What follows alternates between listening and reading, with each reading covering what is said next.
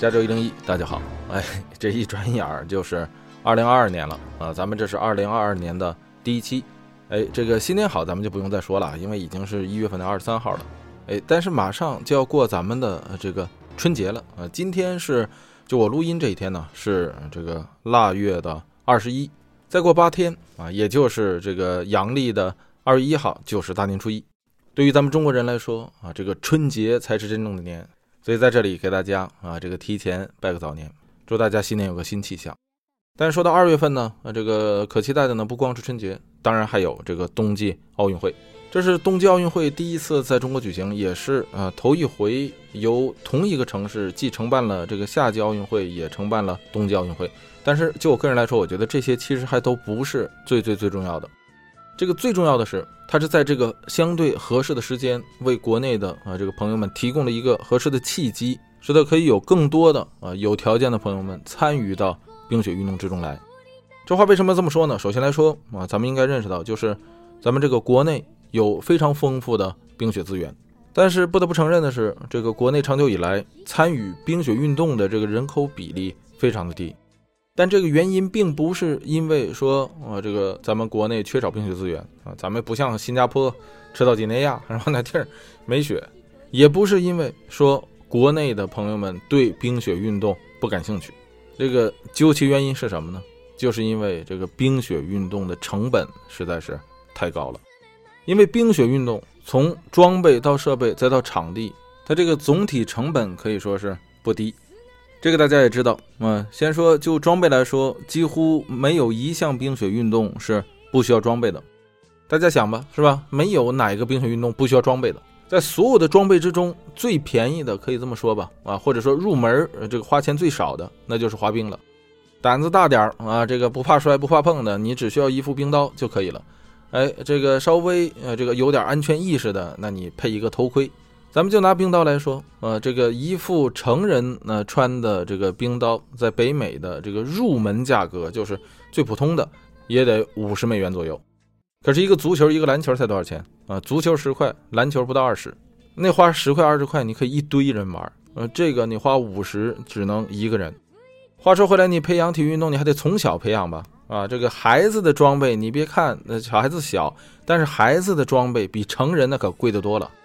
奇怪吧？为什么呢？因为孩子的脚他长啊，是吧？成人你那个脚四十四十四四十五，你就不长了。你买衣服花好几年，孩子能行吗？小朋友一年就得换一副，那你这还只是普通的滑冰是吧？你要是打个冰球呢？冰球的那一套装备，从这个冰鞋到护具、手套，所有的这个装甲都配齐，加上这个头盔，加上那个冰球的那个球杆，一道全下来也是入门级的吧？五百美元起。那个球杆还属于易耗品啊，打断都是常事。而且大家知道，这还只是装备费用。装备费用对于冰雪运动来说，它至少还可以代摊的啊，可以说总体算下来，它属于最便宜的那一部分。你还有什么场地费、训练费是吧？你这个像打冰球、花样滑冰，你得请教练，你还得没事儿去这个专业训练啊，专业训练的费用。而且这还只是滑冰，滑雪就更贵了。滑雪那个光是那个靴子加雪板的费用，就赶上冰球那一套的装备的费用。而且同样，你还得配什么头盔、雪镜、手套，然后还得支付场地费用。更何况滑雪一般都是在郊区，所以你看，你至少还得有辆车，是不是？不然的话，你就不可能去的那么勤啊，至少不可能每个周末都去。当然了，有朋友可能会争论说，那你可以租嘛，是吧？租也不算贵。但这话你得这么想，你要是租的话，你就不可能总去啊，因为如果你总去的话，你会发现真正的那个费用的大头，咱们像咱们前面说的。不在那个设备上，不在装备上，而是在场地、培训等等的其他的费用上。所以咱们可以再强调一下，就是这个装备费用只是冰雪运动之中这个总体费用的一个小部分。然而，就是这个小部分听起来已经是很贵了。你看，这其实滑冰和滑雪是最常见的两个冰雪运动啊，咱们就不用说什么雪地摩托呀、什么那个冰车呀什么之类的，那对场地设备的要求就更高了。正是因为冰雪运动的这个入门的这个经济门槛特别的高，所以大家才会在这个冬奥的赛场上，或者说其他任何冰雪运动的赛场上，很少看到黑人或者说非洲裔的运动员。你看，在夏季奥运会上啊，这个田径赛场上，呃，基本上这个非洲裔运动员可以是制霸天下，可是这回如果大家留意的话，你看冬季奥运会上有几个黑人运动员啊，实在是少之又少。当然，咱们在这里主要说的啊是这个北美和欧洲的非洲裔的运动员，不是说这个非洲的。非洲那地方，首先来说，冰雪资源其的确是不多，虽然也有乞力马扎罗，但是这个总体来说，冰雪资源的确是很少。但你看北美啊啊，这个欧洲的黑人运动员很少有参与这个冰雪运动的，就是因为他的这个经济门槛实在是太高。而这个非洲裔呃这个家庭的家庭总收入来说，在无论是北美还是欧洲。都是这个倒数的啊，这个是实话实说，所以低收入的家庭根本就无法负担得起 这个去培养一个冰上或者说雪上的运动员，所以大家自然也就会想到，一个国家的如果他的经济实力不行，他也无法去培养出来那么多冰雪运动员。从这个侧面来讲，冰雪运动的这个实力排名也象征着这个国家的基本上的是或者说地区的经济实力排名。给大家举一个简单例子，比方说，啊，这个蒙特利尔的这个冰球，蒙特利尔曾经辉煌过，一度十分有钱。到这个七十年代啊，进入到一个顶峰，同样也是在七六年举办的奥运会。那个时候的蒙特利尔是加拿大的金融中心，但是到了七十年代末，啊，这个经济就开始走下坡路。所以你看，在这个七十年代的时候，蒙特利尔经济最好的时候，那个时候蒙特利尔的这个冰球队。叫做蒙特利尔加拿大人队，从七五年、七六年、七八、七九一直蝉联 NHL 这个北美这个冰球大联盟的总冠军。大家知道这种比赛，如果你连续蝉联总冠军的话，就会被称为王朝啊，一个王朝。那个年代就叫做蒙特利尔加拿大人王朝。但是你看后来啊，蒙特利尔的经济下滑了，一滑就滑了四十多年。在这四十多年里啊，加拿大的经济是蒙特利尔下去了，多伦多就上来了。而蒙特利尔的呃这个球队也再未从那之后再未得过 NHL 的总冠军，而最近得总冠军的总是谁呀？呃，说起来都可笑，去年和前年的两个总冠军哪儿啊？佛罗里达、坦帕贝。说到这个佛罗里达在哪儿，大家就不用看地图了吧？啊，是吧？你你想想那地方有雪吗？要不然为什么说它好笑呢？一个连雪都不下的地儿，一个大裤衩和人字拖基本上可以穿一年的地儿，嗯，竟然这个蝉联了两届。NHL 啊，就是冰球联赛的总冠军，而且加上之前零四年一次，他是三届了。为什么呀？那说白了就是有钱呢。那这也同样是为什么说国内的长时间以来，哎，这个冰雪运动这个兴办不起来。更何况这个中国南北的收入差距本身就大，北方这些普遍冰雪资源比较丰富的地儿啊，这个收入平均来看，照南部地区那还是有一定差距。可是话说来，有意思的事儿是我小的时候啊，我老家那儿啊，曾经还养了一个冰球队。我小时候经常去看和别的省来的这个球队比赛。咱们刚刚讲蒙特利尔的时候也说到冰球，但是我不知道大家对这个冰球比赛有多少了解。但是我相信，如果你稍微了解一下冰球的话，你就会同意我下面的话：如果把这个所有的奥运会比赛项目都按这个电影制度分级的话啊，我告诉你，这个冰球比赛就相当于 R 级，或者是它属于体育运动之中的 B 级片儿。就像啊，这个昆汀·塔伦蒂诺拍的那个电影一样啊，这个非常的啊，这个血腥暴力。我小的时候，这个一半以上的骂人话都是去看市里的冰球比赛听到的，尤其是每次齐齐哈尔队来的时候。如果大家看惯了冰球比赛，你再转过台去看足球比赛的话，你就会觉得，哎呦，好慢呐！怎么跑了半天还没从这头跑那头去？而且。而且动不动啊，这个碰一下就摔啊，摔倒了还不起来啊，这明明没什么事儿吧，在地上打滚儿。你再看冰球啊，全是真摔，而且摔倒了，只要没摔得头破血流啊，这马上爬起来接着打啊。当然了，不是打人就是打球，一般来说是打人。所以人家说嘛，这个冰球是一项结合了短道速滑、花样滑冰，呃，加上曲棍球和拳击的体育运动，比那个美式橄榄球要我说，呃，这个好看，至少是我个人来说啊，呃，这个因为。它没有暂停，很少有暂停，不像美式橄榄球啊，这个就剩最后几分钟了，能给你磨叽半个小时。可是话说回来，就这样的球队，一旦推向市场，你市里的这个钱一断供的话，哎，他没有联赛，这球队就废了。但是现在不一样了，经过这几十年的发展，国内的这个总体生活水平，尤其是一线、二线城市的那些生活水平，的的确确是提高了很多。有很多的朋友们已经可以啊，这个有富裕，可以负担得起啊，这个冰雪运动了。那就不妨去尝试一下，因为它的确是非常的有意思。它给你的那个体验是很多夏季运动这个所体体会不到的。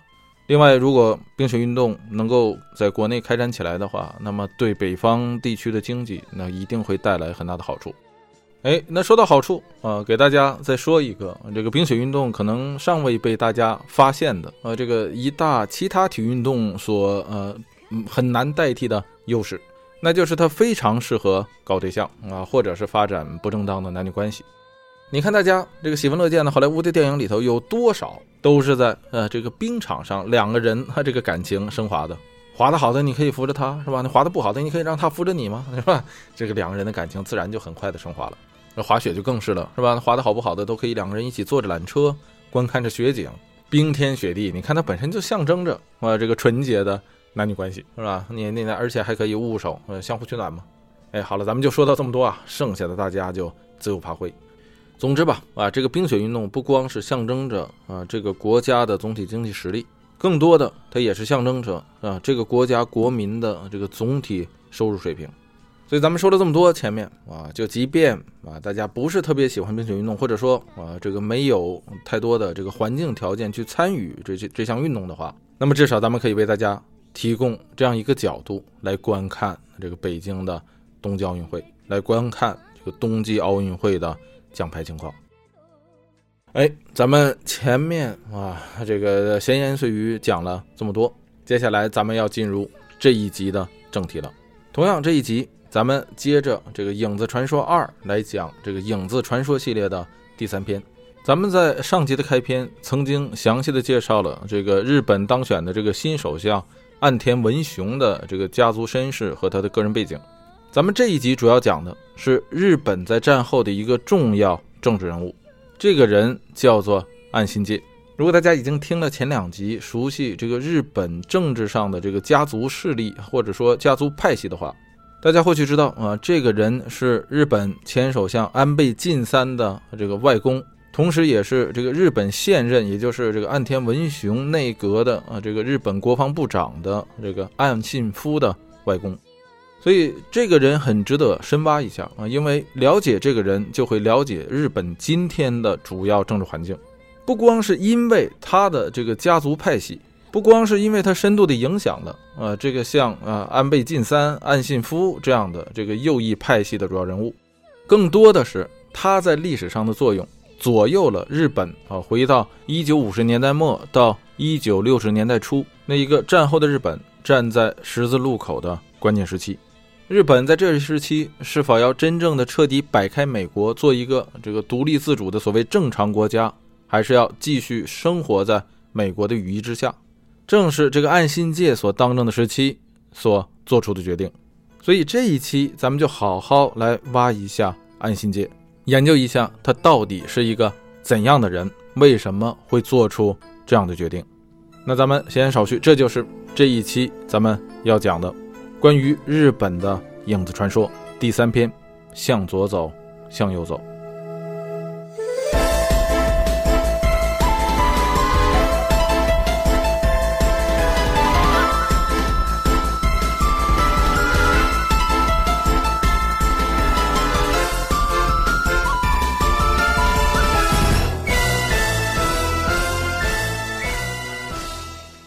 咱们上一次在这个《影子传说》第二篇结尾提到了日美的啊这个安保斗争，没有来得及展开，因为在展开之前，咱们就不得不来好好的讲一讲这个安信介。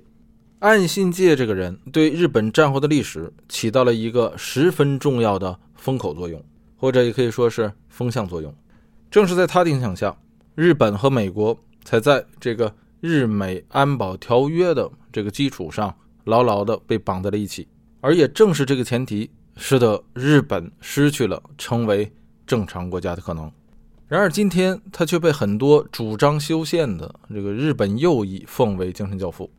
其实，这也正是诸多的日本右翼对这个历史的有意误读，从而造成了呃在观念与逻辑上这个相互矛盾的可笑之处。那咱们为什么这么说呢？啊，这个原因是什么呢？咱们介绍完这个人，讲完他的故事。大家自然就会明白，这就是日本二战中这个有实无名的甲级战犯，一个极有政治手腕能力的日本政客岸信介。咱们先说一下他的名字，他这个岸信介啊，这个名字他的姓氏是岸，一个字啊，这个名字叫做信介。那么为什么说岸信介是个有实无名的甲级战犯呢？这个人曾经是日本在第二次世界大战期间，也就是侵华战争期间，担任过日本占领伪满地区的实业部总务司司司长啊，产业部的次长以及总厅的次长，手中掌握着伪满地区的实业与财务权。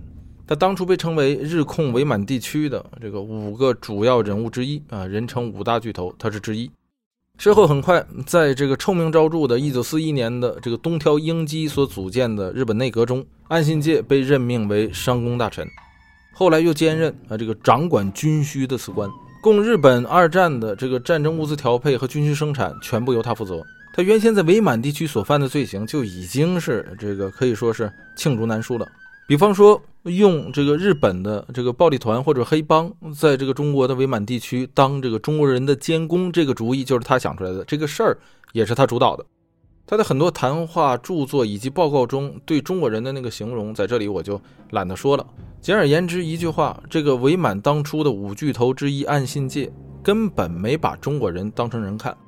更有甚者的是，这个日本臭名昭著的这个东乡部队。当初的筹建人除了石井四郎之外，就是东条英机和安信介，而这个东乡部队就是日本拿活人做人体实验的这个七三幺部队的前身。进了东条英机的内阁之后，我这个安信介更是有之过无不及。由于他主管军需嘛，所以对伪满地区的这块的这个资源的搜刮啊，那可以说是不计其数，尽其所能。什么煤炭呢、粮食啊、啊这个铁矿啊，因为日本自身的自然资源根本不够他支持打第二次世界大战的。在这样搞了三年之后，这个安新界最终才发现，即使是这样拼了命的去搜刮这个日本海外的这些被占领地区的什么物料以及自然资源，包括人力，对于一场持久战来说，这个日本失败也是在所难免。所以干脆到了一九四四年底的时候。这个暗信界，咱们可以这么说吧，啊，十分的聪明，十分的识时务。从另一方面说呢，就是十分的狡猾，十分的不要脸，就干脆装病，这个回到这个自己的老家山口县养病去了。直到这个东条英机都辞职了，东条英机的内阁都解散了，他这个商工大臣也不下台。到了一九四五年八月十五日，这个日本宣布投降之后，安信介在九月十一号，这个九幺幺这一天，被美国占领军当做第一批的甲级战犯抓捕。大家要知道，他被抓捕的时候，就是因为他在甲级战犯的名单上，从而被抓捕的。换句话说，这个甲级不是说把他抓了以后才定的级，而是抓之前就已经定了级。按理说呀，这个甲级战犯可能会被轻判，但是绝对不可能被赦免，要不然的话，你也不会在这个甲级的那个抓捕名单上。然而，嗯，这个人为创造的奇迹竟然出现了。谁都想不到的事儿是啊，当这个什么东条英机啊、土肥原贤二啊等等这一系列的七名甲级战犯被吊死在朝押监狱之后的第二天，这个岸信介竟然被无罪释放了。大家要知道啊，咱们在这里多说一句，这个甲级战犯的那个抓捕名单上，当初一共有二十八人，这个抓捕之前有自杀的，比方说啊，这阿南惟几啊自己把自己给切了。这个东条英机在被抓捕之前也是，是吧？象征性的死了一下，然后非常刻意的没死成，但是最终他也没有逃过这个审判，还是被吊死在这个朝押监狱。像咱们刚才说的，除了这些自杀和被判死刑的之外，剩下的这些人要么是终身监禁，要么是被轻判。这里面判的最轻的是重光葵，这个重光葵在东条英机的内阁里任外务大臣啊，这个结果还被判了七年的有期徒刑。一个外务大臣被判七年有期徒刑，一个商工大臣主管军需的竟然被无罪释放了，你说这是啊什么情况？当然了，安信介也不是所有这个被释放的甲级战犯中的唯一一个，他只是第一批中的唯一，并且也是官职最高的。但是所有的被释放的这些战犯之中，有一个共同的特点，就是他们之中基本都是只对中国或是亚洲其他地区犯下。战争罪行的人，而在对美作战中所犯的不大。那话说回来，这个岸信介被释放之后干什么了呢？美国在占领日本期间，曾经有一条规定是不允许日本前政府的任何政要再次从政的。这个禁令也被简短的称为开除公职啊，或者叫做公职放逐，公职流放。所以这个时候的岸信介刚被朝押监狱释放，就先去投奔了他的亲兄弟佐藤荣作。那说到这儿有个疑问，就是这个岸信介他姓岸，那那个他的亲兄弟怎么能姓佐藤呢？这个事儿啊，还得从岸信介和佐藤荣助的这个爹说起。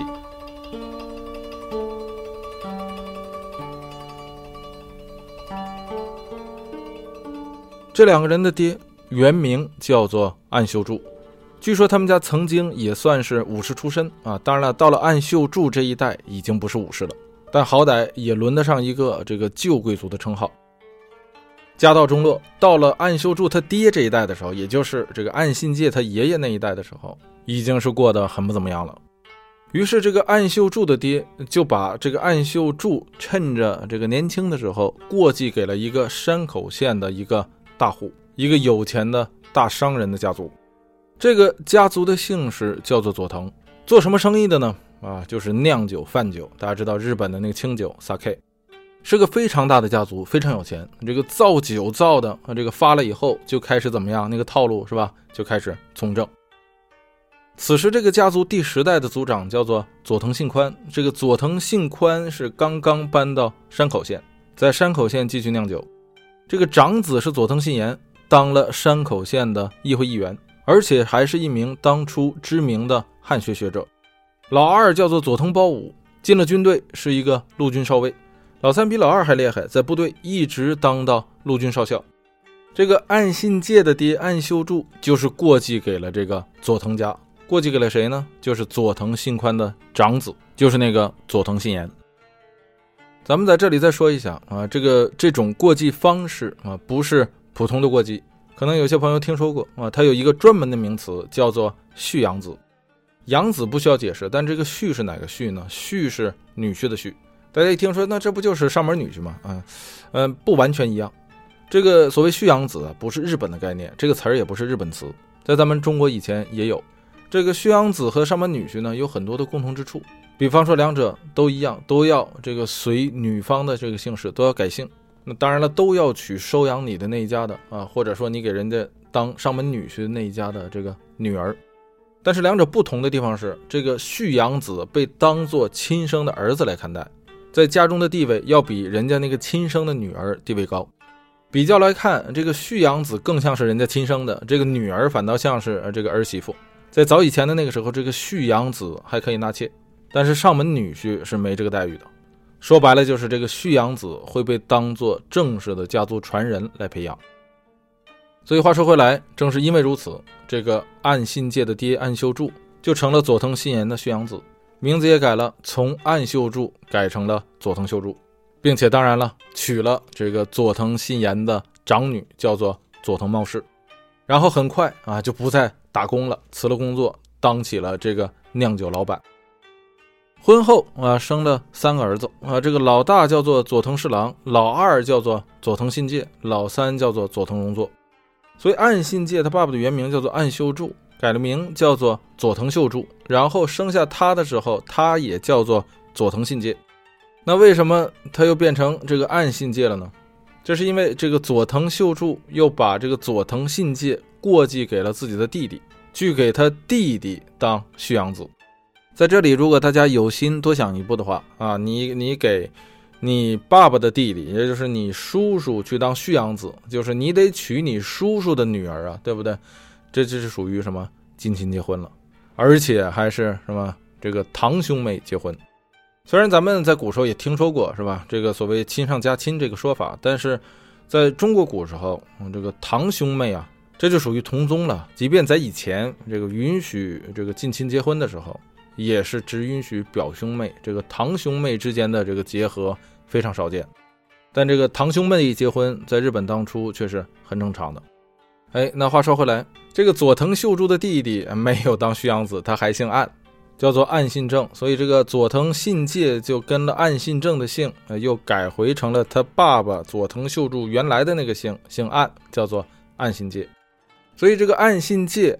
和他的这个弟弟佐藤荣作啊，两个人虽然不是一个姓，但是仍然是亲兄弟。再回到啊，这个日本战后，岸信介从这个绞刑架下逃脱之后呢，就去投奔了他的这个弟弟佐藤荣作。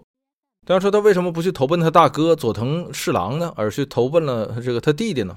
他大哥最高做到了海军中将，但是在二战结束之前他就退休了，并且这个佐藤侍郎对政治毫无兴趣。在这一点上，这个岸信介和他大哥毫不投缘，而是与他弟弟佐藤荣作在政治上都有野心。佐藤荣作并没有亲身参与战争，所以这个二战后的审判和他没有什么关系。他当初只是大阪铁路局的局长，在战时他未露出什么头角，但是战后由于这个美军占领期间的那条政策不允许旧政府的人参与这个政治。所以，像这个佐藤荣作这样，呃，只是做事业而非做政治的这种旧政府的公务员，就得到了便宜。在战后，很快就当上了这个交通部的副部长。所以，岸信介出来之后，就直接去投奔了他这个弟弟。拥有多年政治经验的这个岸信介，在这个佐藤荣作的鼓励下，很快就在战后的日本找到了自己的位置。做什么呢？那就是从商。大家可想而知，他是曾经日本的商工大臣，主管实业的。这个人手中曾经握有日本的经济实权，啊，认识的这个工商产业类的这些人士十分的多，关系网也十分的深。日本各类的工业巨头和商业财阀，包括这黑白两道，他没有不认识的。咱们上面说了，在伪满地区，他靠什么来压迫这个中国人呢？靠的就是日本来的这些黑帮、黑社会。所以这样的人还愁财路吗？是吧？是被释放之后，马上开了一家公司，就叫做安信介事务所啊。这个公司的办公室就在东京银座，然后很快就赶上了咱们前面说到的啊，这个朝鲜战争的战争景气，很快就发了。但是岸信介啊本身也有钱，他的这个志向并不在于挣钱，而是在于从政。很快他的机会就来了，就是这个咱们之前讲过的，在《影子传说一》讲过的。这个旧金山合约生效，美国为了朝鲜战争，强行将对日关系合法化。在旧金山合约生效的时候，同时也将那个日本旧政府的那些政客不允许再参与日本政治的这条规定，也就是这个开除公职的这条规定取消了。而这个时候，又有钱又有人脉的岸信介就开始摩拳擦掌，要进入政界了。他有钱有人脉，先想的是自己组党。打出的口号就是建立自愿宪法啊，建立自愿武装，建立外交发展。在这里，咱们要先解析一下他这个口号啊，交代一下日本此时的背景。岸信介自己组党的时候，这个时间咱们在前面交代过了，这是在这个朝鲜战争爆发之后，是在这个所谓旧金山合约签订以后啊，也就是一九五一年之后。安信介组党是在这一年之后，一九五二年啊，在这个一九五一年旧金山合约签订的时候，还发生了一件事，这就是日本和美国签订了一个日美安保条约，当然也被翻译成这个美日安保条约。美国正是以这个安保条约为恢复日本主权的一个必要前提，从而才将日本绑在这个美国自己所设定的旧金山合约上。所以，这个美日安保条约啊，对于日本来说，从本质上讲，它是一个不平等条约。这个条约规定，美军可以永久且不受限制地使用日本领土作为军事基地。那这目的是什么呢？可不是为了守护日本，而是为了确保美国本土的安全。通篇没有对日本的这个安保说到一句话，没有提及说，假如日本受到攻击时，美国有防范义务。这个事儿在一九五一年的这个美日或者说日美安保条约中压根没说。这个条约在日本人心中啊是十分伤害他们的这个所谓民族自豪感的。可其实这也正是他逃避战后的责任与美国去签订这个旧金山合约的一个注定的代价。而在这个条约刚刚签订之初，那个日本人的生活还在温饱线挣扎的时代，日本民众对政治上的事儿也不感兴趣。饭都吃不饱，谁还管这个？但是岸信介对这个事情很敏感，因为岸信介的梦想是想恢复日本战前的那种不可一世的状态，所以他才提出了一个所谓这样的口号。他的这三个口号，除了那个建立所谓自愿武装之外，剩下那两个是符合日本左翼的，而非当初的日本右翼。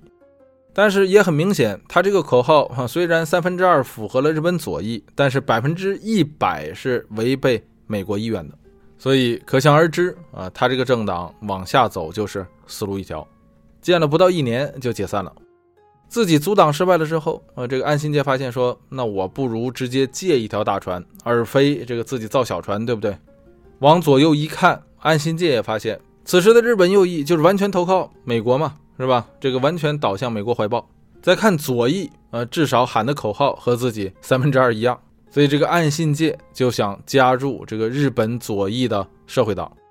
结果这个岸信介一敲这个日本社会党的大门。那这个人家日本社会党全体全员激烈反对，说岸信介是个什么东西，怎么能加入社会党呢？直接把他给拒了。被社会党拒绝后的这岸信介极度失望。这个时候，他弟弟又发挥了作用，这个佐藤荣作劝说岸信介加入他自己所在的自由党。这个时候的自由党是日本的最大执政党，党魁也是此时的日本首相是吉田茂。别看首相是吉田茂，但是岸信介对这个自由党其实不太感冒，因为他知道日本如果走这个自由党的这套投靠美国的线路，是无法恢复他心中的那个在日本二战时的那个所谓荣光的。别看岸信介啊，这个看不上自由党，但是这个自由党的党魁也是此时的这个日本首相吉田茂，却相中了岸信介。这也正常，岸信介认识那么多工商大佬啊，黑道白道。在社会上是有钱有势，这样的人自然符合属于右翼的这个自由党的调性。本着有利于啊这个对自由党发展的需求，这个吉田茂邀请岸信介加入自由党。在他兄弟和这个吉田茂两个人的劝说下，这个岸信介还扭扭捏捏、不太情愿的，最终加入了自由党。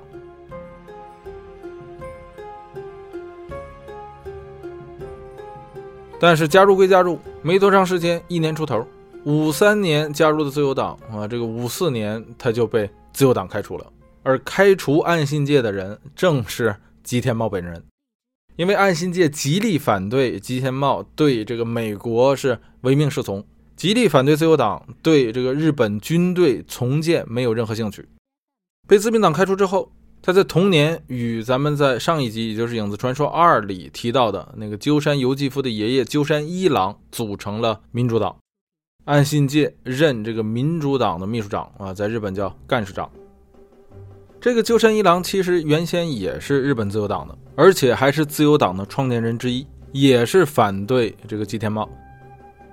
鸠山一郎为什么反对吉田茂呢？是因为在这个自由党创建之初，这个鸠山一郎本来是自由党的总裁，自由党成为日本的最大党，那鸠山就会成为日本首相。可是鸠山的观点一直是想让日本正常化。那鸠山对这个问题看得也很透，就是美国如果占领日本，日本就不可能正常化。那我有一个好办法，就是什么？我跟苏联建立好关系，这样的话，不就可以在美苏之间，呃，这个玩一个这个小国游戏吗？结果他这个心思啊，这个伎俩就被美国人看穿了嘛。所以就在他啊，就在他要这个当选首相之前。美国就把他列到了那个说日本前这个政府的政要啊不允许再参与政治的那个黑名单上，结果这个鸠山啊就差一步当上首相，嗯，在这之前就被政治流放了。吉田茂啊就这样接了这个鸠山的班，当了日本首相。但是很快朝战一打响，这个公职流放这个事儿啊，这个黑名单就不存在了。鸠山就想再回来当这个自由党的总裁，可想而知，这吉田茂是肯定不答应的。怎么可能呢？这历史给我的机遇，我能这个转手给你吗？是吧？对于吉田茂来说，这是不可能的。据这个美国后来的这个解密文件说，说这个鸠山一郎当初要做掉这个吉田茂，然后取而代之，也不知道真假，反正是最后没有实行。由于他是自由党的创建人之一，所以他的政治势力在当初日本极大。这个民主党就相当于从自由党里拉出了一大票人单干。所以，随着民主党的组建，这个自由党就变小。呃，原先的这个执政党自由党就变成了这个与民主党联合执政。十一月组成民主党，十二月这个鸠山就把吉田赶下了台，成为了日本首相。而有意思的事儿是，鸠山所用的这个外务大臣是谁呢？就是咱们在前面说到的，在这个二战时，东条英机当首相的时候，给东条英机当外务大臣的那个重光葵，咱们前面说了，也是甲级战犯，被判了七年，但是到了五一年就被释放了。紧接着，随着那个美国那个所谓旧金山合约啊，这个他们都重返了政坛。到了鸠山这一届，这个重光葵给鸠山照样当日本的外务大臣，这就相当于咱们在这个第一集里说了，是吧？就相当于说这个德国纳粹的那个戈培尔或者什么戈林呢、海德里希啊这些人，如果没死的话啊，在这个战后没过几年又进了这个德国政府，然后照样任要职。所以大家可以看到，这就是呃这个美国搞的这个所谓旧金山合约，实在是这个这个让人无语。不管怎么样，这个话说回来，鸠山在这个一九五四年十二月一上台就开始提出了说我要修宪，我要搞自主外交，啊，我要这个搞这搞那，然后就把这个活儿派给重光葵了，说重光你给我去美国啊这个访问去，然后跟这个美国人说，我我们我们要搞这些事，你看行不行？这个重光葵啊也是这个好了伤疤忘了疼是吧？刚从监狱里出来。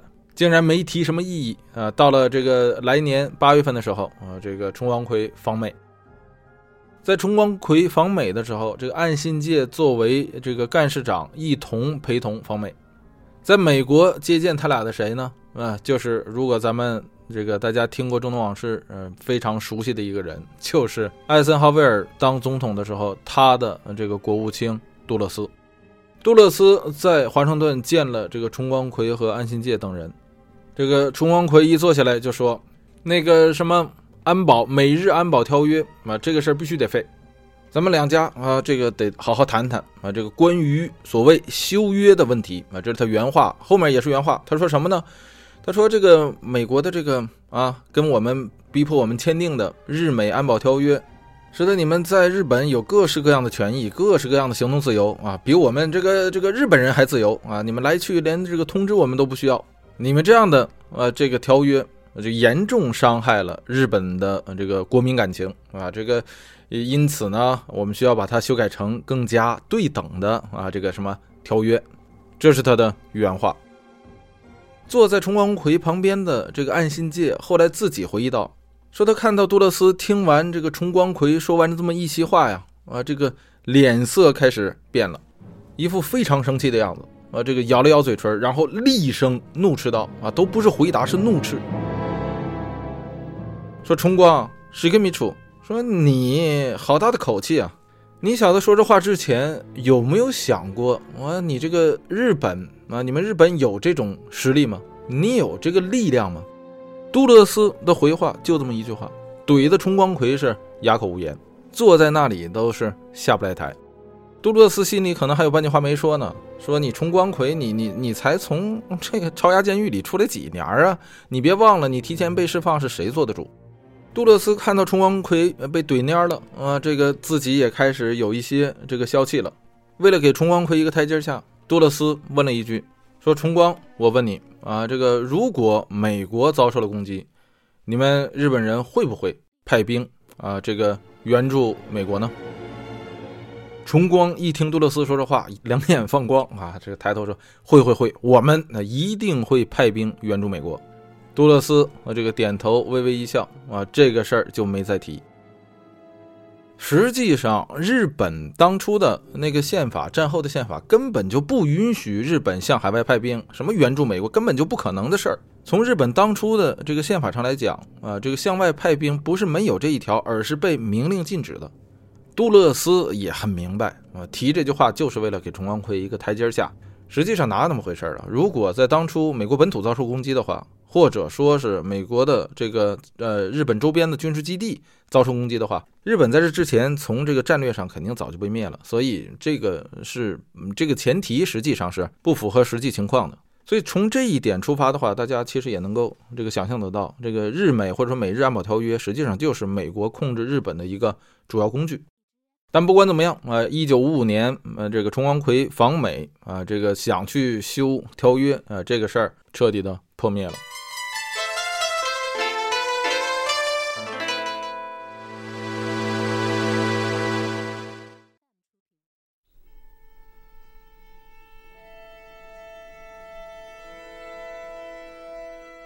虽然重光葵访美啊，这个一件事儿都没达成。但是这件事情却彻底转变了安信介，因为在这之前，呃，这个安信介一直以为说，只要他能够从政，只要他能够在这个登上呃这个日本的这个政坛的顶峰，回到那个这个日本的那个金字塔的塔尖上，啊，这个日本就可以被他所改变，哎，日本就可以回到啊这个战前的那个所谓荣光，一心还想再搞那个所谓大日本帝国。经历了这件事之后，岸信介才真正的认识到，日本已经不再是战前的日本了。嗯，但是美国仍然是那个美国，甚至比战前、比二战之前，美国更加的强大了。真正控制日本的，早已不是日本这个政界金金字塔塔尖上的那些政客了，而是美国人。换句大家熟悉的那句话讲，就是安金介此时认识到了，是吗？就是你大娘已经不是你大娘了，是吧？你大爷永远是你大爷。早先他也知道说美国对日本是有控制的，但是他仍然以为那个控制只在于军事上，只在于美国驻日的那些美军上。但从一九五五年八月的这次呃这个美国之行之后，他才认识到美国对日本的控制更多的是在政治上。美国对日本的在政治上的这个控制虽然不能够做到说想让谁爬到那个金字塔塔尖上谁就能爬上去，但是他至少可以做到说想把谁踢下去谁就一定会被踢下去。这就是岸信介在一九五五年时的最大转变。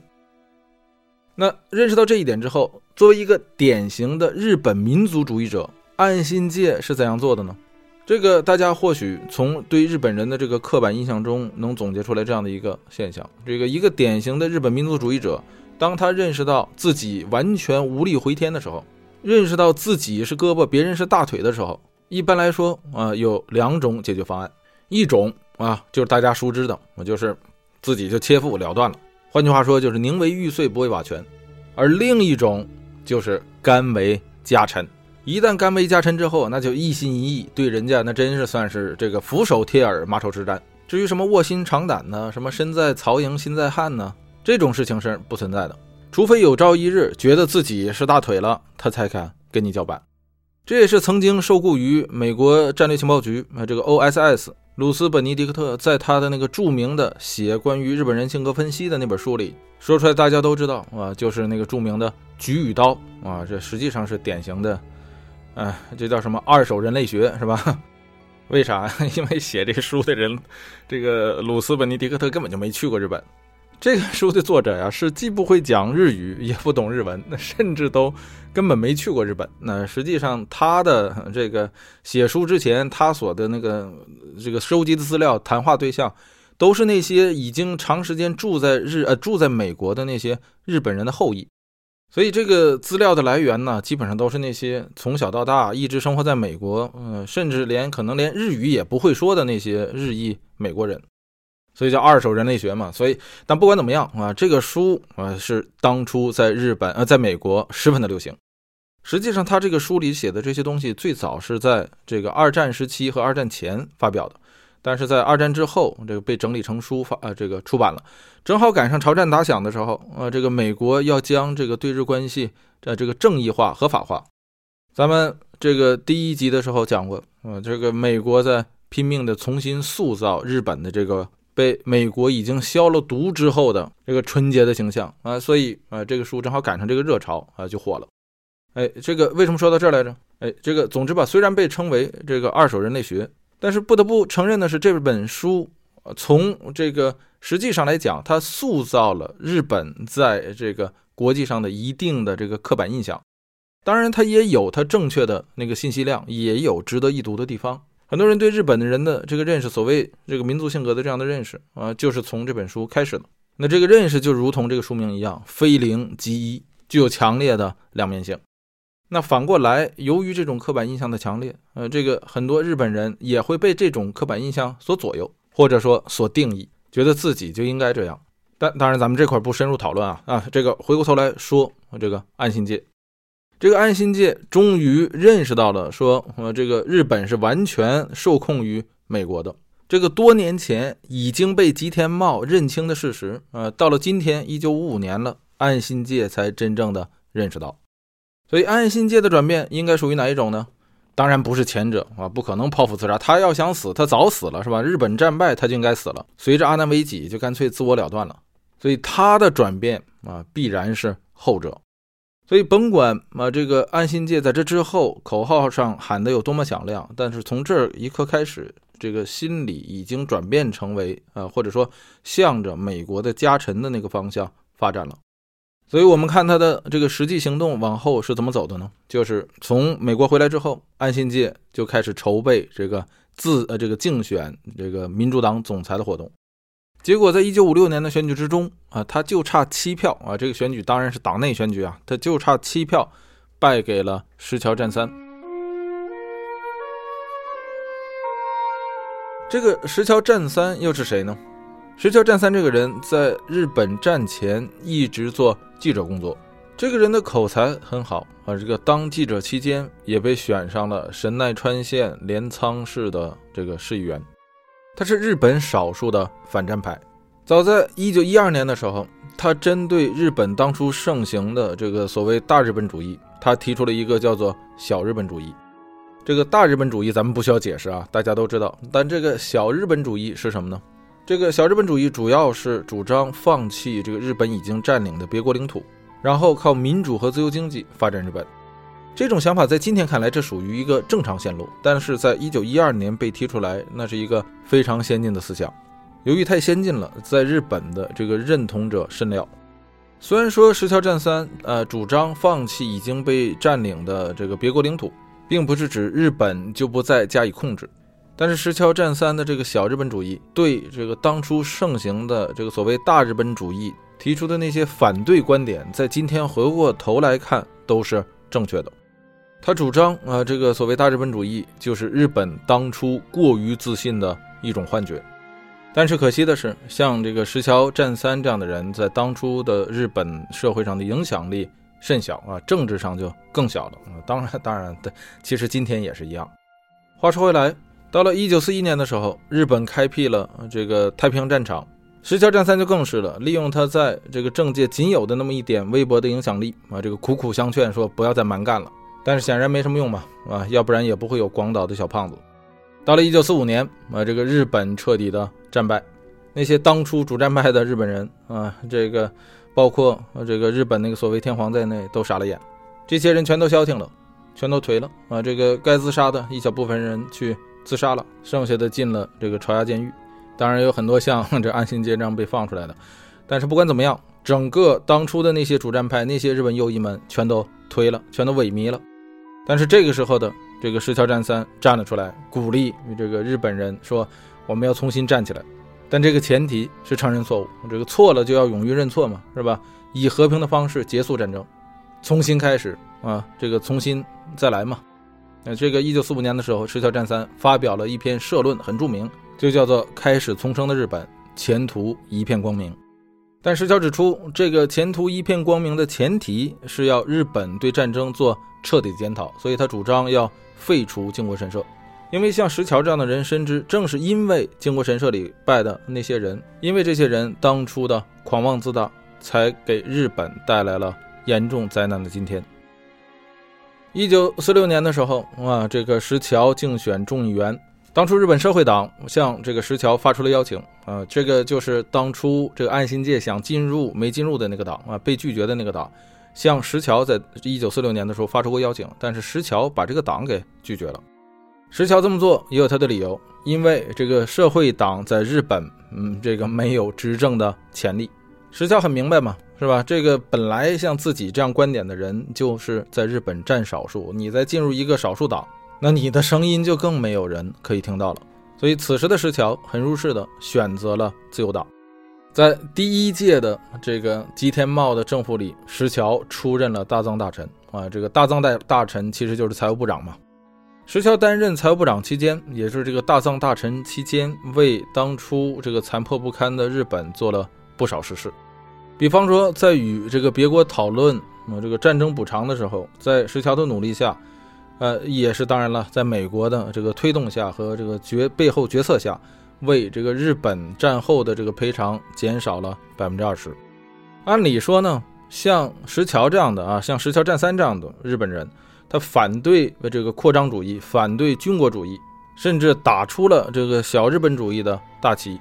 这么反战、这么主张和平啊、这么主张这个理性看待的人，按理说是不是应该在战后受到美国极端的优待呀？这不是应该完全符合这个美国在表面上所说的那个彻底改造日本的那种典型吗？哎，可但是这个事实却不是如此，因为石桥的主张是应该彻底洗刷日本的战争罪行，而不是靠美国人给他洗白。他的主张是要与二战中的所有日本侵略过的国家主动和好，主动认错，包括苏联，包括中国。那这样一来，就可以彻底解决日本在战后自身的政治问题与国际上日本这个现在政权的这个合法性的问题。那这样一来，就不要说啊，一九五一年的旧金山合约了，就连这个美国他都可以不需要了。石桥不光有这样的观点，而且在石桥一担任这个大藏大臣之后啊，这个进入到吉田内阁之后，就开始不断的给驻日美军找茬，要求这个降低美军的占领费用啊，是不是？因为占领费用谁出啊？日本出。石桥的这个理由很简单，是吧？因为你看，这个日本已经不需要军队了，对不对？你看我们这个鱼塘都已经扒了，王八捞出来挨个放血，我们以后也不养了啊，以后也不打算养。那你这？驻日美军，你说你们还在这儿，你你你防着谁呀？你看谁呀？就算你们在这儿，你们不需要这么多人了，对不对？你们是这少来点然后我给你们少付点军费，对不对？然后我们现在被你炸成这样了，是吧？我们也得留点钱搞自建呢。就不用说石桥，他想主动跟周边的这个邻国示好了啊，就光这一件事儿，美国人就受不了，所以美国人此时就使了个阴招，什么招呢？我不是之前呃有那个你们那个开除公职的黑名单嘛，是吧？前日本政府的要员不可以再任今天日本政府的要职嘛，对不对？不可以再进政界。哎，你给那个吉田茂啊，你给我把这个石桥战三这哥们儿给我列上去。吉田茂说他不，他之前没任过日本政府要职啊。说那不管啊，他不是之前在那个什么什么神奈川县呃这个镰仓市任过市议员吗？哎，那就算你给我列上。之前鸠山我不都给他列上去了吗？是不是？你石桥算个什么？也给我列上去。哎，就因为这个，石桥被这个吉田茂列到了这个开除公职的名单中，被开除出了自由党。石桥就这样很短命的结束了他这个大藏大臣的任期。这件事给石桥的触动，就如同呃这个五年之后啊，这个岸信介访美被杜勒斯一棒子打醒的那那个感觉差不多。石桥此时才明白啊，他的那个小日本的理想，在此时战后的日本最大的障碍，已经不是战前和战时的那些日本军国主义者了，不是那些日本右翼了，而是此时的美国。同时，石桥也认清了这个吉田茂的嘴脸，所以很明显，当呃这个一九五一年啊这个呃旧金山合约签订之后，不允许前政府的这个人员再进入县政府的这个政治活动的呃这个禁令被解除之后。石桥就重返政坛。那重返政坛之后，那你说他会去哪儿啊？他肯定不会再去投奔他的老东家自由党，而是加入了鸠山一郎所组成的民主党。鸠山要做的事情跟石桥在一定程度上有重合。鸠山也主张立宪，主张这个修改日美安保条约，同样主张在国际和外交上日本摆脱美国，走独立自主的道路。但是在与美国寻求妥协的时候，鸠山受到了严重的挫折。咱们在上面说到了，在美国那里碰壁之后，鸠山回过头来检讨了一下自己的这个路线错误，开始转而主动发起了日本对外的外交活动，追求与苏联与中国发展关系。咱们在《影子传说》第二集的时候说过，这个时候的日本，一九五五年的日本啊，曾经试图两次加入联合国，都被苏联挡下。所以鸠山发现，如果日本想在国际上多走一步的话，不搞定苏联是不行的。所以鸠山就开始主动接触苏联，终于在这个搁置领土争议的这个前提下，日本和苏联恢复了外交关系。但是日苏之间的这个关系恢复邦交，遭到了这个鸠山党内与日本经济界的一定程度上的反对。但是最让鸠山担心的不是党内和国内的这个经济势力，而是美国。美国此时已经表达了不满，说你与苏联关系这个恢复邦交这个事情，我没有正式批准，你怎么可以啊？美国这个时候已经很不高兴了，但是鸠山趁热打铁，趁这个美国还没来得及做动作的时候，派重光葵迅速访问莫斯科，然后表示，如果苏联愿意归还啊这个耻武和色丹岛，便缔结与苏联的和平条约。苏联在这个时候是同意的，所以日苏之间的关系就这样迅速的正常化了。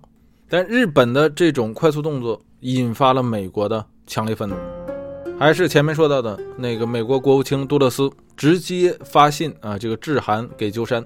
说日本政府采取与苏联与中国的这个扩大经济联系、恢复外交关系的这个路线，在美国和美国人民、美国国会人士之中，造成了一种说日本正在寻求接近呃这个共产主义国家的印象。你们现在这的这种做法和立场，将成为美国政府目前拟制的这个对日援助计划中的最大障碍。这种这个书面形式的外交致函，用这种语气写啊，这已经是。非常非常的这个嗯严厉了啊！如果是两个正常国家的话，这属于非常的不礼貌。但是美日之间，它毕竟不是正常关系啊，它也不是一般关系。杜勒斯甚至啊还一度威胁说要把美军现在占领的冲绳直接纳入美国领土。鸠山此时啊本来是要放弃呃这个北方四岛中的这个国后和这个泽卓岛的，只要这个持武和色丹。但是美国要求说，你没有那个权利啊！这个根据旧金山合约和美日安保条约，日本没有权利就自己的领土问题与外国谈判。鸠山这么做就是挑战了啊！这个美国在亚太地区的战略，严重干扰了美国在亚太地区的布局。美国为了挽回这个局面啊，为了让这个日本重新回到这个战略布局的位置上来，就对这个鸠山政府说。啊，你不是管苏联要这个持武和色丹吗？这个事儿还不行啊，你做不了主。你要要，你就给我把那个国后和呃这个泽卓两个岛也都要回来啊，这不北方四岛吗？四个岛你都要回来。美国不光是从高层直接给鸠山呃这个政治压力，并且还从这个日本的社会舆论上直接给鸠山政府压力。一时之间，日本的各大报纸上都登上了，是吧？这个。鸠山卖国啊，这个把这个北方四岛卖了两个，在这样的情况下，鸠山也没办法让丛光奎啊再跟这个苏联谈，说你看能不能把剩下的两个也给我们。苏联一听，那能干吗？是吧？你就这两个，爱要不要啊？不要拉倒，这两个我都不给你。所以这就是啊，这个所谓北方四岛的这个争端，呃，持续到今天就是这样。这背后其实也是美国人的影子。呃，为的就是让这个日苏之间保留一个持续纷争的种子，这样美国才能坐收其中的渔翁之利。所以，鸠山虽然这个向前在日本的外交上向前多走了一步，但是由于呃这个北方四岛的问题，搞得鸠山内外交困，使日本人啊不买这个好，啊这个美国人也非常生气。所以很快，鸠山就在一九五六年，在这个美日苏关系正常化之后就下台了。鸠山虽然辞职了啊，但是他留给日本的遗产还是很大的，因为毕竟他使得日本与苏联关系修复，最终加入了联合国。但也正是他的这个辞职下台，这也才给了前面说的这个岸信介此时作为民主党干事长施展其政治野心的一个重大机会。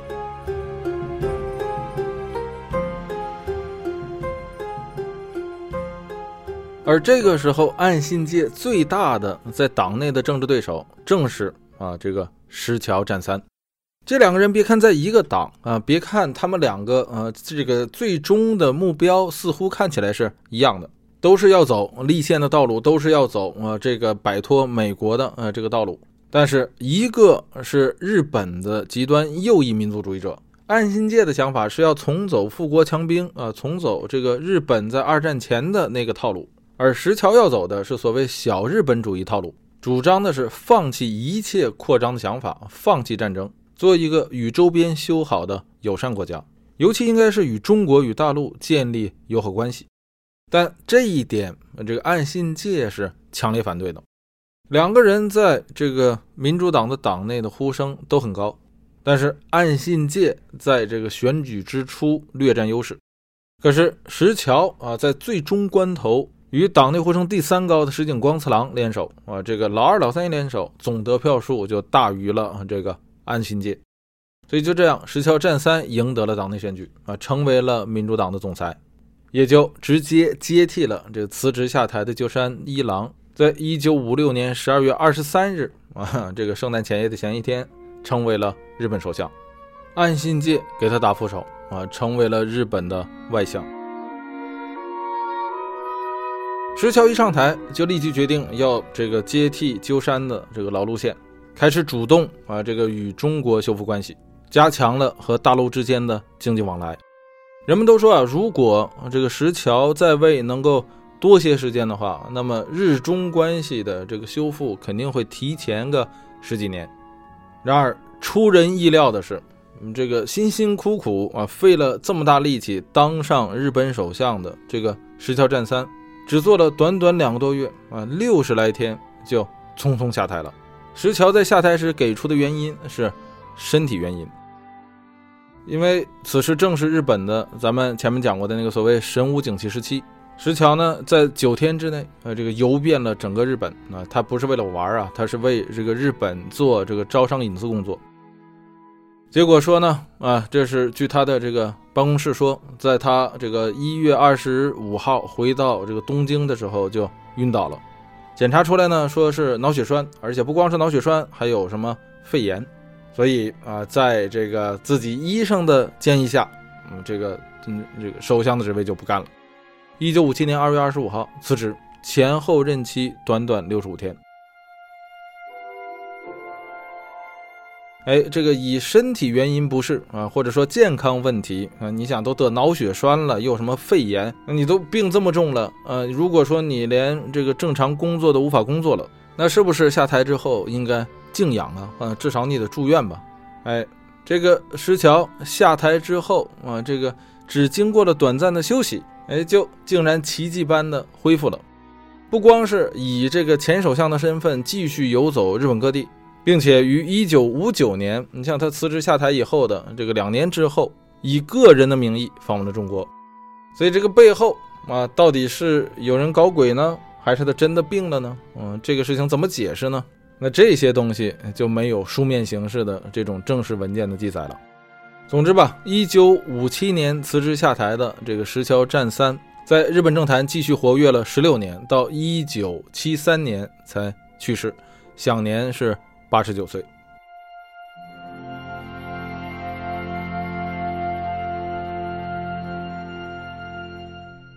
那话说回来，石桥辞职不干了啊，辞去首相职位，也就自然辞去了这个民主党总裁的职位。那谁接替他干呢？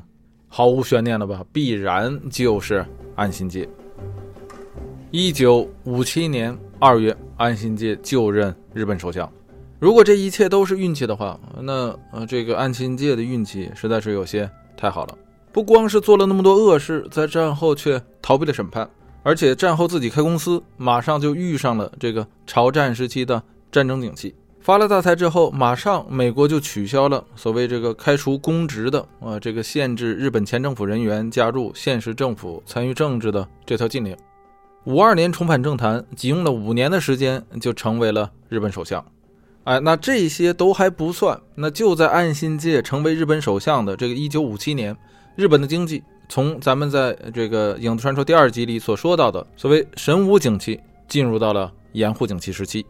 日本此时的发展形势一片大好，而且之前呃，这个鸠山和石桥，当然了，主要是鸠山一郎，因为石桥只当了六十多天的首相，这个鸠山已经帮着岸信介以牺牲自己的代价，帮着日本在国际上。把这个最大的政治障碍已经清除了，这就是跟苏联恢复了正常的邦交关系。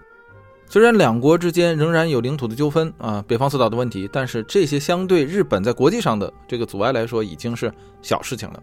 而且在他上台的前一年，这个一九五六年，在苏联的这个默许下，日本也加入了联合国，使得日本在国际上的政治地位得到了大幅的提升。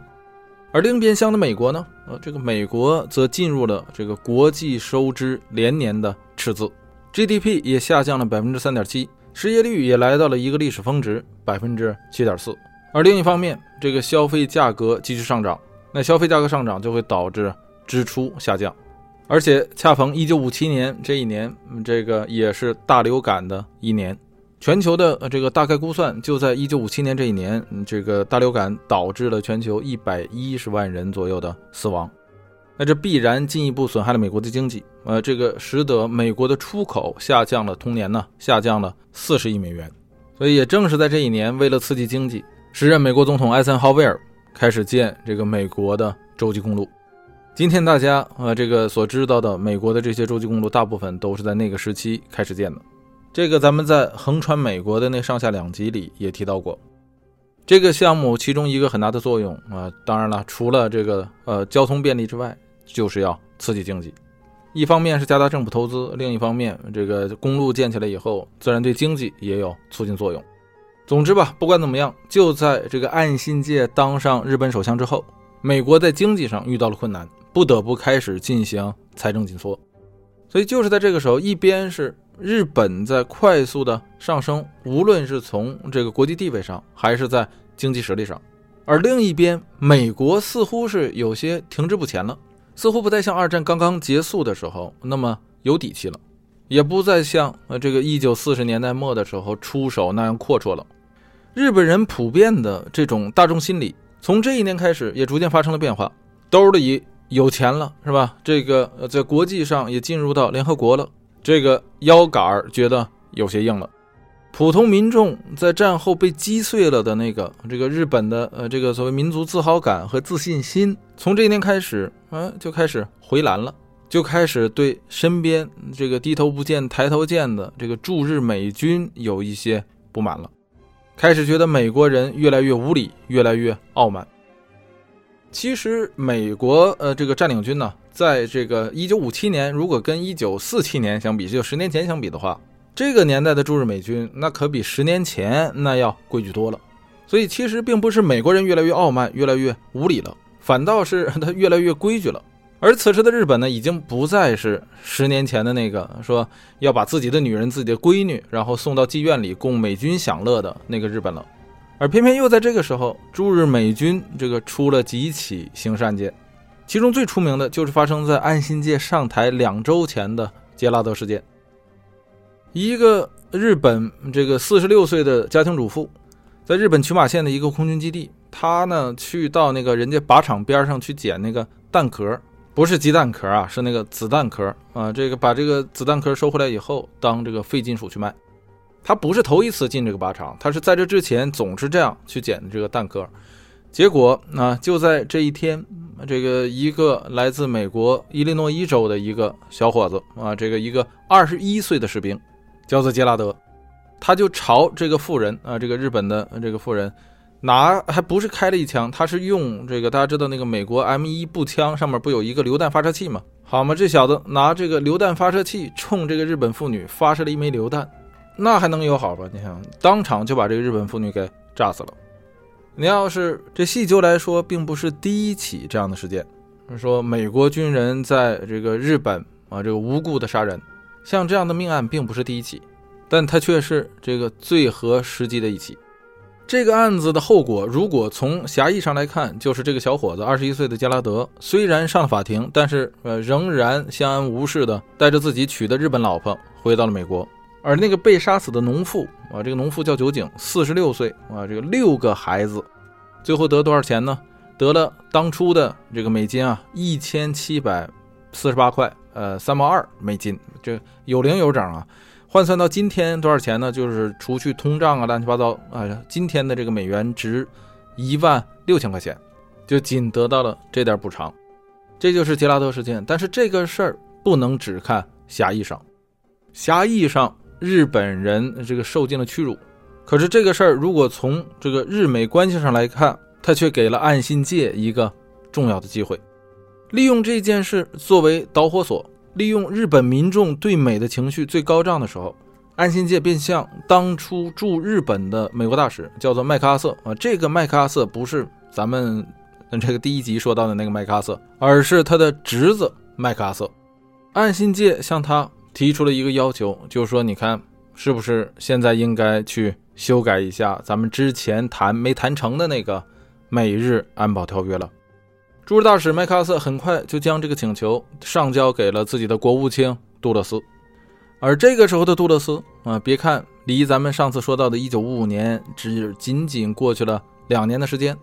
这个时候的杜勒斯却不再像1955年那样直接用一句话把这个事儿给怼回去了，而是采取了一种谨慎的态度，并没有立即回复岸信介，而是说要进一步的深入研究再说。大家应该能看得出来，这是一个非常重要的态度转变，这摆明了是给日本发出的一个强烈信号。岸信介一看有戏，马上在1957年的六月访问美国。这次访美虽然日本与美国之间的地位比较照两年前提升了很多，但是岸信介仍然记得在两年前重光葵被当面教训的样子。所以岸信介与杜勒斯会谈时提出的一个主要主题就是这个日美安保条约无论如何都要维持，先把姿态放低。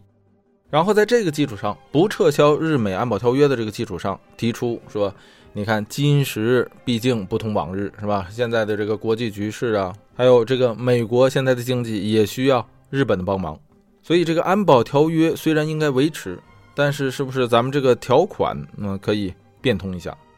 杜勒斯在征求了艾森豪威尔的意见之后，呃，给出的答复是我们觉得你说的也有一定道理。在这次访美之后，呃，这个日美两国头一次发表声明，声称之前五一年签订的那个美日安保条约，或者说日美安保条约，在本质上只是暂时的，美国并没有要原封不动的想法。换句话说，是可以变通的。这虽然并不意味着说美方已经接受了日方提出条件，但是至少是美国头一次表示这个安保条约是临时性的。这一声明。使得岸信介在日本的人气大涨，但是日本民众对这个的理解与这个日本官僚们、这些政治精英们，尤其是岸信介对此声明的这个理解是完全不同的。岸信介是想要修改安保条约，而非废除安保条约，而日本民众对此声明的期待是日后可以彻底废除日美安保条约，使得日本恢复一个所谓正常国家。不再有这个驻日美军横行霸道，而非只是修改安保条约的条款。那这时候就有一个问题，就是这个此时的日本首相岸信介啊，他作为日本的最高政治精英，他为什么不能够顺应民意呢？他为什么不能够借着这股春风，不能够借着在战后再一次被燃起的那个日本民族民族的所谓呃这个意识，或者说民族精神？去这个推动美国彻底废除这个日美或者说美日安保条约呢？这个原因有以下几点。首先来说，咱们前面提到的1955年访美，使得岸信介真正的认识到了这个日本与美国的实力相去甚远，就是咱们说的那句话，叫做“胳膊拧不过大腿”。虽然这个胳膊啊，这个锻炼了两年了啊，这个大腿呢，这两年以来没得到什么锻炼，有点消瘦，或者说有点臃肿。但是毕竟胳膊是胳膊，大腿是大腿，这个瘦死的骆驼，俗话讲它比马大。两年前杜勒斯怒斥重光葵的那一幕，仍然在岸信介的脑海里。这一幕时时刻刻的唤起他这个多年前在朝押监狱被当作甲级战犯关押时的那个回忆。而就岸信介的性格来讲，咱们在之前也说过了，从右翼的民族主义者角度来讲。他没有那个阿南惟几那种宁为玉碎不为瓦全的魄力。那从左翼的民族主义者角度来讲，他也没有石桥战三那份清白的底气。在他之前的只当了六十几天的那个日本首相石桥战三，为什么敢明确的去反对美国人？因为他清白呀，他对战争没有一点责任。石桥战三在战前就一直呼吁反战。当与美国的太平洋战争全面打响的时候，石桥战三又可哪奔走相告，说不要再打了，趁早收手，不然后悔都来不及。石桥战三反战的这个口号是始终如一的，所以对外他没犯下过任何罪行，对内呢他也没有对不起日本人民。你说他反战吧，可是他两个亲生儿子全都被抓去当了兵，呃，结果都死在了这个战场上，所以身为一个日本人，他也没有对不起自己民族的地方。所以只有这样的人。他可以跟美国叫板，他甚至可以光明正大的主张说靖国神社我们就不要了，我们把它拆了，鱼塘扒了，王八捞出来挨个放血。所以石桥战三的主张是纯粹的，他是没有弱点的，他可以明确的要求说我们不要这个日美安保条约了，日本可以彻底的去反省战争罪行，我们以后就好好搞这个小日本主义就完了。你这样的人，美国他拿他没有任何的办法。可但是，嗯，或者咱们也可以说，所以他就只当了六十五天的日本首相。可岸信介能像他这么有底气吗？岸信介敢说吗？说我把靖国神社扒了，把什么阿南危机土肥原，包括东条英机的牌位拿起来烧了吗？不可能嘛！因为岸信介与他们是同路人，是一伙的。你否定他们，就相当于否定了自己。而你否定了自己还没什么，你否定了自己，代表着你整个暗信界的势力、他的派系、他的家族全都在政治上被废了。暗信界如果有这样的魄力的话，他就活不到今天。他在一九四五年的时候就自杀了。所以这就是战后遗留下来的这些日本右翼民族者的共性，那就是他们自身知道自己缺乏正义性，而又怕死。这个怕死包括怕自己死。更是包括怕自己的这种右翼的思想被彻底真正的定在那个历史的耻辱柱上，所以才要把他们同路人的那个牌位放到这个所谓靖国神社里，呃，去没事拜一拜，这就是他们的致命弱点。而这个弱点，美国人是知道的啊。这个政治上的高手永远都是什么呀？看破不说破。美国正是知道岸信界有这样的弱点。才会将可以修改日美安保条约的这个绣球抛给岸信介，让他得好处。因为既然是一个早晚要修订的这个条约，那么把请求美国修改日美安保条约的这个功劳给岸信介，要远比给像鸠山一郎和石桥战三这样的人强得多。通过把这个好处给岸信介，可以壮大岸信介在日本的政治派系与政治实力。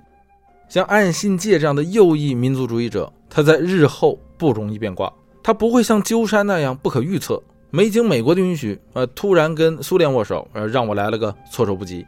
他也不会像这个石桥那样，浑身上下像个这个洁白光滑的球啊，这个一个把柄都没有。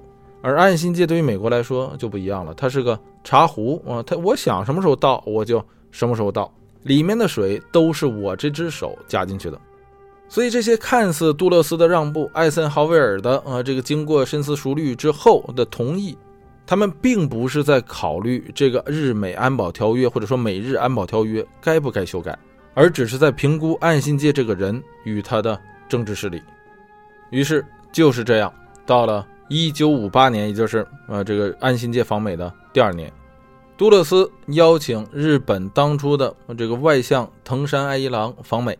就美日安保条约的修订展开磋商，从一九五八年十月一直到这个一九六零年一月啊，在这期间，日本和美国来来回回谈了一共二十五次，最终在一九六零年一月出台了一份啊这个日美共同合作和安全保障条约的新版。这个新缔结的日美安保条约呢，呃，与这个旧条约相比，这个新条约呢，限制了美国在日本的一些特权。用俗话解释起来，就是这个限制了美军肆意强暴妇女，呃，这个滥杀无辜这样的行为，并且呢，删除了美军呃可以直接镇压日本的内乱，并且也删除了这个美国可以否决日本邀请其他国家军队进驻日本的呃这样的特权。但实际上，这是一个象征意义。日本人也不傻，是吧？这一个神还还送不走呢，再请一个神来，这是不可能的。哎，但是不管怎样，这条删去了啊。后面这个更重要，就是明确了美国有保卫日本安全的义务，并且啊，这个也不再写说，当美国遭受攻击的时候，日本有义务去防卫美国，因为这个其实也是一个象征性的意义。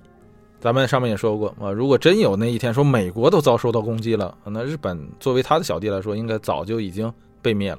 这就是啊，这个一九六零年呃，日美之间新缔结的日美安保条约。可是这个时候问题又来了，咱们前面说了，这个日本的民众的期待是要废除日美安保条约，可是岸信介政府这么做。这不就是相当于违背了这个日本人的或者说日本群众的意愿吗？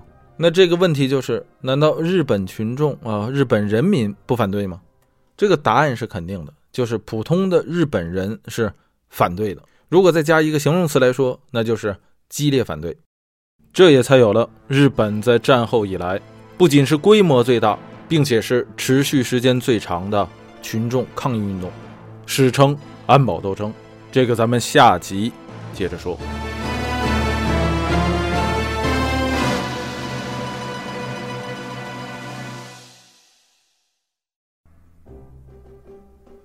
哎，这一集咱们就到这里。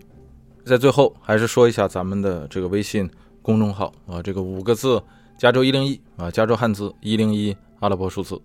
那这个虎年呢，有一个呃小愿望，就希望咱们这个公众号中的短片呢，能够啊继续 尽量保持啊这个两周一更吧。喜欢的朋友们呢，啊这个还请关注。再说一下微博呢，是 California 一零一，California 是英语中加利福尼亚的。全拼后面是一零一阿拉伯数字。那最后的最后呢，还是那句话，如果大家觉得咱们这个节目还算得上是拿得出手的话，那么很高兴大家把它分享给你身边的家人与朋友们。二零二二，而这个虎年啊，马上就要到了，马上就要是这个春节了。最后一句话在这里，祝大家恭喜发财，虎年大吉，事事顺利，身体快乐。欢迎大家收听加州一零一。